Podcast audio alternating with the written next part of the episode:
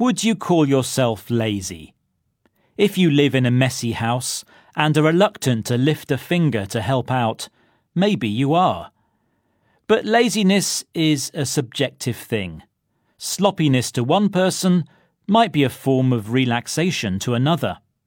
And if you can be bothered to read on, you'll see that opinion is divided on whether laziness is a bad thing. Generally speaking, we tend to look on our laziness as a negative thing. Inertia, slothfulness, idleness, and apathy are used as criticisms and insults against individuals and groups of people.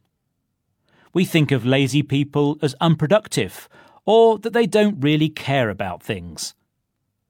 And when we find ourselves doing nothing, we feel guilty about it. Could this be because we are not instinctively lazy creatures? And is that why we often do things we don't need to do and which are sometimes painful, like running a marathon? Writing for BBC Future, Claudia Hammond explains that enforced and extended rest, unless we are ill and our bodies demand it, leads not to feelings of being relaxed, but of restlessness and irritability. Others may suggest we are naturally lazy and that we can't help taking it easy, though it's hard to believe because we're constantly told to do more. But kicking back and living life in the slow lane could be better for our health. A study by psychologist Dr. Robert Levine in 1999, for example, concluded that people living in cities with a fast pace of life had the highest rates of coronary heart disease. Laziness has also been shown to be good for our mental health, so having a nap or some downtime shouldn't be frowned upon.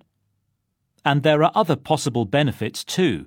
Dr. Masud Husain, Professor of Neurology at the University of Oxford, told the BBC We found that people who have tended to be more apathetic might in some ways be more creative, so that although they might be a couch potato, they might be coming up with one great idea that might be very interesting and useful.